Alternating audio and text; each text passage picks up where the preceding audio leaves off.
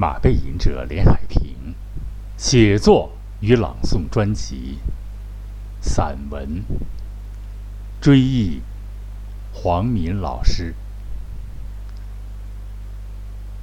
说是散文，这个其实还是随笔形式啊，就是聊天的色彩浓一点。这个题目大家一看很少出现啊，比较沉重一点，悲痛一点。但是这也是生活组成部分，大家也要听到这种啊缅怀这个老师啊啊朋友啊。这样色彩的文章啊和播音吧，嗯，跟这个黄敏老师啊是在某著名啊合唱团这个认识的啊。我记得呢，他是个子不高啊，这个总带着微笑。走路样子很挺拔啊，昂扬向上的样子，整体感觉给人非常单纯的、非常带有童真的一个人，特别的怎么说呢？特别的热心吧，这样一个老师吧。他其实这个命运多舛吧，就是他是兵团。去了十年吧，那时候赶上文革十年，啊，动荡十年，多少年多少年。回到北京，然后参加了某合唱团，啊，著名的合唱团也是。然后就是唱歌。我到合唱团，因为我我这个人是有点滥竽充数的样子啊，我不背词儿，我所以我老站在他旁边去，能听他背词。他很非常认真，每一次早早到。这个排练场，坐在那儿背词儿、记词儿，很认真的样子。我就不行，我是属于 滥竽充数吧，滥竽充数，所以我也不背，然后我就跑那儿蹭蹭他词儿听，然后我就会了，这么着。但是指挥不干呢，因为我个儿高啊，我是站中间的，应该是啊，从中间高个往两头排，从是个坡形，大家都知道合唱啊。我这个人吊儿郎当啊，滥竽充滥竽充数，滥竽充数，滥竽充数。所以我老站旁边，后来被指挥调到中叫过来，叫中间了。但是他特别认真，每次问我背的怎么样啊，我说我不爱背啊，特别认真。那个时候我就发现他有个问题啊，他就是不是问题，就是他对自己啊特别的简朴，特别简朴。因为排练八六点半开始吧。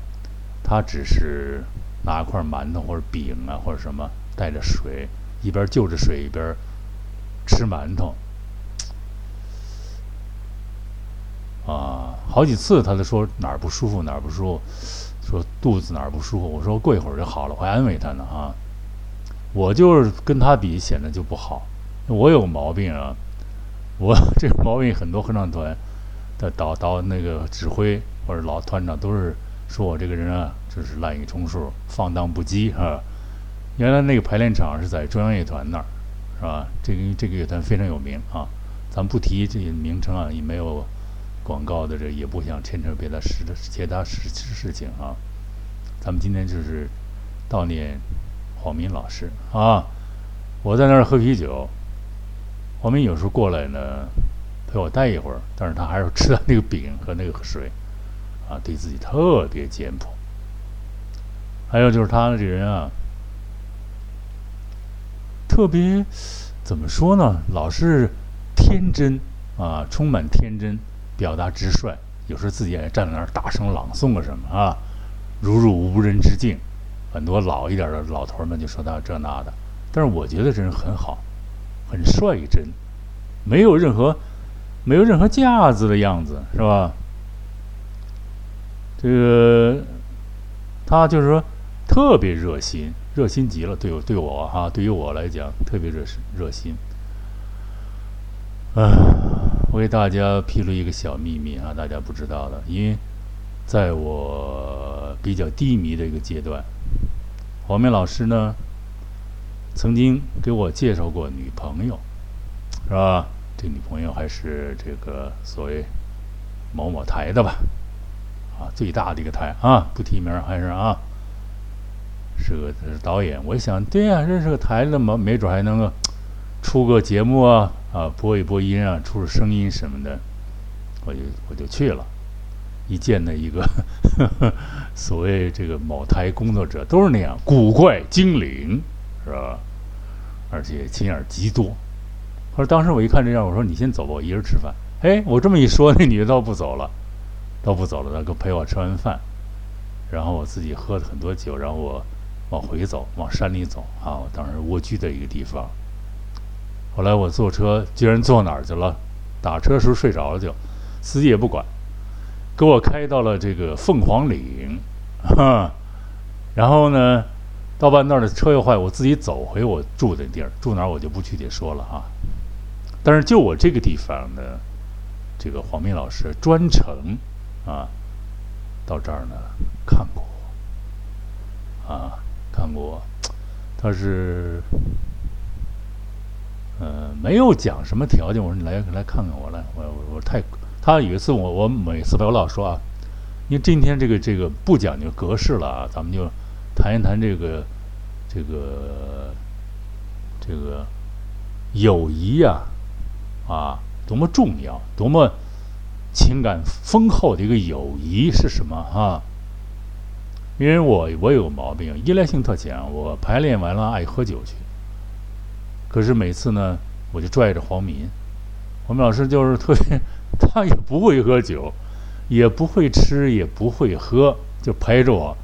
往往他也把账结了，我说你这个人真是，他就是这么单纯，没有什么坏心眼儿啊。所以呢，这个有一次他看我就到山里头啊，贴着山根儿的，我写过一个，大家再找一找马背隐者那个《浓浓雾与情》里面有一个副副那个这个外一首叫。别了，靠山的小村写了那个地方，啊，这个诗呢出来以后，黄明老师呢就是 说：“哎呀，写的真凄凉啊！”但是他知道，他去过，他感觉到那个那个味道。他专门看我，看我我们到饭店吃饭，然后呢，我们俩就唱歌啊，然后一帮当地村民就听，我们也不管他们啊，唱什么“啦啦的天上白云飘”。白云下边马儿跑，唱这个，然后人家评论说，黄梅老师呢唱的比我好，是吧？音准也好，情感也好，味道足，是吧？说你呢，你这人就是嗓子好，不认真，啊，唱歌不认真。你看人说的多好啊，一比就比出来了。后来一直玩到了十点。十点多了吧，都没有车了啊！他打了一顿车，然后又又怎么回去的我都不知道。很晚很晚，险些回不去了啊！我说说你回不去，赶紧回来再找我。但是他坚持回去了。回去以后，第二天他见我也没说什么，就好像怎么都是应该的啊！人家大老远看你，还让人家那么晚回去，显得我特别不懂事。和他一比啊。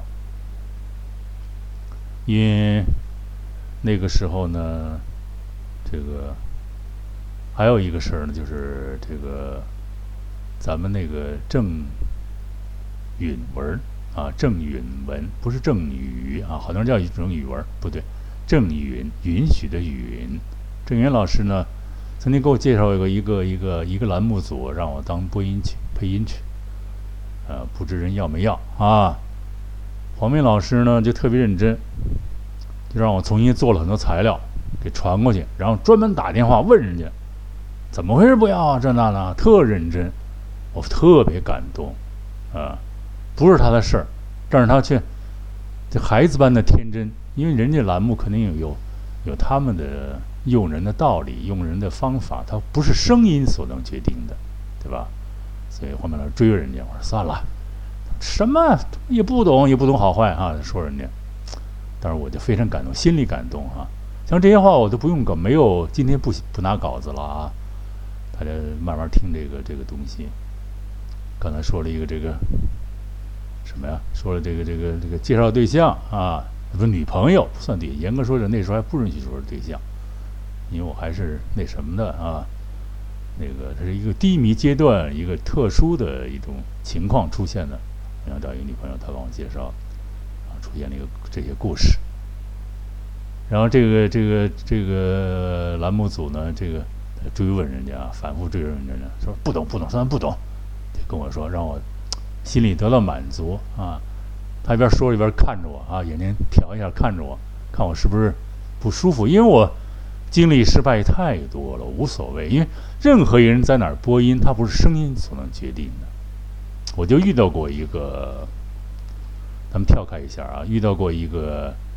所谓的所谓著名朗诵家吧，啊，那人长得獐头鼠脑的，他就说：“莲儿，你声音不错，啊，单纯又好听，啊，又浓厚又这个什么男中音色极浓。”然后他说：“我呢，你看我传媒关系啊，他媳妇儿是某某台的，咱不提啊，所以呢，就就就炫耀啊。”他不像黄明老师，谦虚的，而且童真般的去追追问人家去啊，所以呢，不说这事儿成不成，就是人家对对这个朋友啊，对这个对这个事情啊，那种认真态态度是目前这个非常少见的啊。这个前几天呢。他还前一周两一周多一点吧，他还给我传了一个什么呀？传了一个李李煜的李煜的诗八首六首啊，他南唐后主那个。他说这几首诗，说小莲你看看，这几首诗概括了李李煜南唐后主的一生啊。没想到这个是反成谶语啊，是吧？呃，我这个诗我留，我看了非常美，我自己找不到。他经常，他是非常关心别人的一个人。他有好材料吧，他一定给我发过来让我看，让我学，是吧？好的音乐，好男中音的演唱，我经常从他发的音乐里来学习声乐，来学习这个技巧啊。他这个很认真，遇到他，他是很忙碌的一个人啊，经常各种各样的演出啊，各种各样的事情。他都是参与的，别看他个子不高吧，总是面带着微笑，到那儿啊，到那儿走来走去的样子啊，一直在音容笑貌嘛，一直活跃在我的眼前，是吧？要掉眼泪啊，含着眼泪播吧。这个就是每次，其实就刚才回去的说，排练完我就特讨厌，我老缠着他，因为他就说：“小莲，你太孤单了啊。”他概括了一句我。是，为什么呀？是吧？各种原因造成了吧？所以那时候我写作大量写作，写了很多作品。所以我就说啊，任何作家、诗人，都是严酷的生活啊，这个崎崎岖不停的路啊，弯弯曲曲的路，你才能有感触，才能写出好作品，是吧？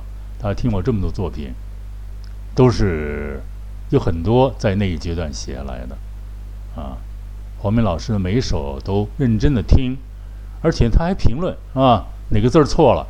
原来我是用微博，现在我不用了哈，用直接用咱微信、喜马拉雅，这个传播量更快，正能量来的更多，是吧？我就他就是每个字儿哪个字儿错了，哪个音他专门给我注过来，像个老师一样认真校对啊，这就是老师哈，他是学导演专业的啊，这个认真的听我的东西，每次。都肯定啊，或者找出缺点与我探讨啊，非常客气的与你探讨，而不是遇到有一些不太懂的是吧？他就上来拿出自己观点，我都知道，因为我的条录音条件非常差，是吧？最近呢，可能我们的这个总制片和这个经纪人杨军先生可能要亲自出马了啊，就是设备上来了已经。可能大家以后会听到马背吟者更好的声音奉献给大家，奉献给朋友们，是吧？搞艺术不能没有朋友啊，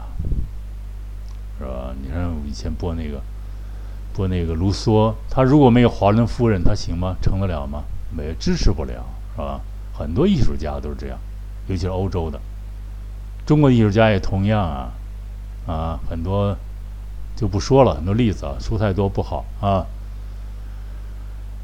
他就是感觉这个亲人，这个朋友，突然悄然的啊，这个那天，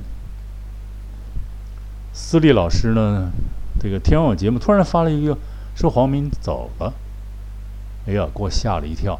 后来我说的，我就怕我核实一下，我又问私立老师王私立老师，王私立老师说，五月十四日上午九点因胰腺癌去世。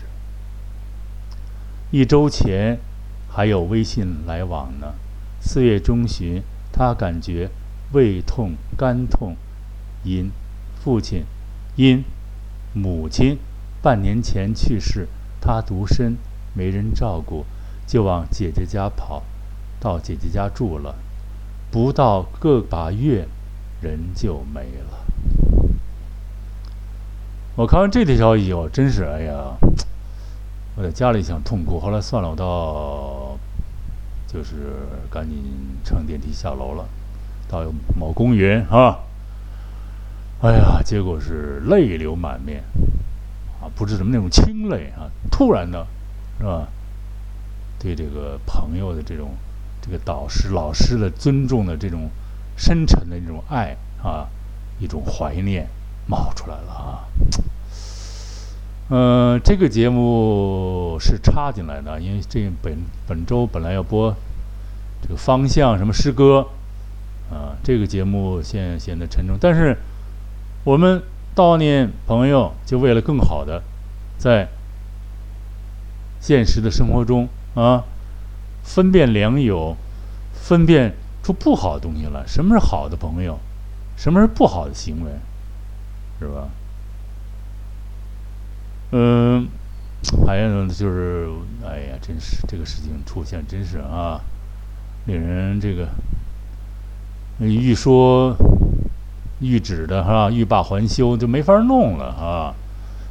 后来我们一个这个这个这个这个郑颖老师就也是痛哭流涕啊。这个私立老师告诉我这个消息以后，哎呀，这几天就不舒服，所以这个节目必须得做出来。啊，希望能够看出吧。一个是我们这个搞所谓这些特别好的哈，他们受尽了磨难，他们那一代人，先是兵团，十年动乱啊，生活无着啊。你看，我就刚才说过那个排练时候就吃点那个东西。一个饼，一个水，就喝点水，身体什么时候能好了？长此以往，那几年前我就观察这个问题了，我还给他鼓励他呢。我说过一会儿就好了。经常是这样的人，这儿痛一下，那儿痛一下。估计那时候就是早期，那时候也没有注意，是吧？然后这个突然就爆发了啊！当噩耗传来，我就当时非常难受。到到这个到这个公园里，又找一个小。转转转角处，别人看见啊，一个大小伙子，啊，泪流泪泪泪流满面嘛，泪什么泪沾衣啊，真是这是啊，刚才哽咽好几次啊。为什么这些这个个性单纯善良啊，充满童真这样的好朋友啊，他们总是不会保护自己，是吧？总是把自己都暴露给别人，我听到过很多人别人议论他不好，但是我就不同意，因为我看到这个他对人的那种真实的态度，我观察出来了。很多人看不到这个态度，是吧？每次我们还说呢，每次出有一有几次到天津演出，在幕间或者在。等等后场时候，我说我唱唱歌，让黄明老师呢，就给我来伴奏，是吧？他伴奏，他琴弹的不错，他特别认真，这个人是吧？对这个艺术处理啊，哪个地儿啊，非常认真，背歌谱啊，非常非常认真，每次都是虽然他的声音，呃，不是严格说起来不是很好，但是他唱的非常好。我就感觉他唱的像谁啊？像一个歌唱家，叫像这个能提这个名字能提啊？像楼前贵，因为他嗓子比较散，嗓子不好，但是唱的好，是吧？像我嗓子好，但是我唱的不好，不如他好啊，这是真话。跟真心人说真心话嘛，是吧？后来呢，这个前一段我还跟他说呢，也就是一一礼拜之前吧，我还他还给我发过这个这李玉那个八首诗来，我给还给他回了一下。啊，他还说那个郑老师说你在团里唱的最好的，不知道他为什么突然想起这句话来啊？对我了一个来一个总结，然后呢？他又把李煜那个八首诗传过来，说对人生的、对李煜人生的一个大概总结，啊，李煜的那个那种坎坷的那种，最后被俘的那种，但是写出了那么多瑰丽的、伟大的诗篇啊，瑰丽的伟大诗篇。他说的对李煜是个总结，诗篇太美了，他让我让我读一读，我就读了，我说谢谢。后来我还发了一个短信，我说的那个。我说黄明老师，我到时候我调完房子，啊，我买一个钢琴，你们都到我家里来唱歌吧。啊，电话没说完几天，啊，其就悄然离去，啊，因容孝貌呢，啊，仍然浮现。斯人以乘黄河去，黄斯人以乘黄鹤去，啊，白云千载空悠悠，啊，那天我短信里介绍节目说的，斯人驾鹤西游了，啊，大家下一离下周要临时加一个缅怀啊，到黄民这样，今天变成这个道太沉痛了，我们。对朋友的离世要有一个客观的理解啊，成为让他成为先世，让他到更好的境地去啊。苦难的生活，活得太苦难了啊！很多就是当年那个苏联那个叫什么马尔琴科夫斯基吧，他写过一个，就是一个叶叶叶里宁吧什么。这一段我们过记，但是这我黄明老师他是病逝啊，这个性质不一样。但是他这个他这诗说挺逗的，他说这个活着比那什么要容易啊，比带的要容易多了，这是真理。所以我就说今天节目这个，一个是这个追忆啊，怀念黄明先生啊，一个是呢就劝这些老一点的同志们呢都保重身体。是吧？就要学会。我老说不要想那么长远，不要超出自己目标做任何事情，就是每一分每一秒认真活。那次我不是讲了一个吗？珍珍重于手里一钵饭、一杯酒、一支烟、一杯茶，就靠把眼光放在现实啊，就放在既定的现实，是吧？这叫什么呀？叫有一个说法就是什么？呀，一时想不起来了啊！这个就是聊天节目，这虽然叫散文，啊，这个承认现在啊，比漫天的，是吧？想象要好，一个链条一个链条的生活给它接起来，啊，我们今天做这个文章啊，对不起啊，哽咽，我们做这个文章啊。追忆黄明老师，就是记住，曾经有这样一个人，这样因为平常的不能再平常的百姓，一个好的追求对艺术孜孜追求的。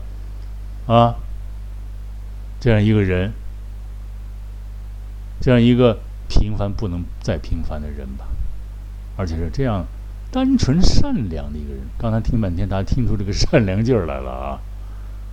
有这样一个老师啊这个他的童颜啊音容笑貌会长存吧。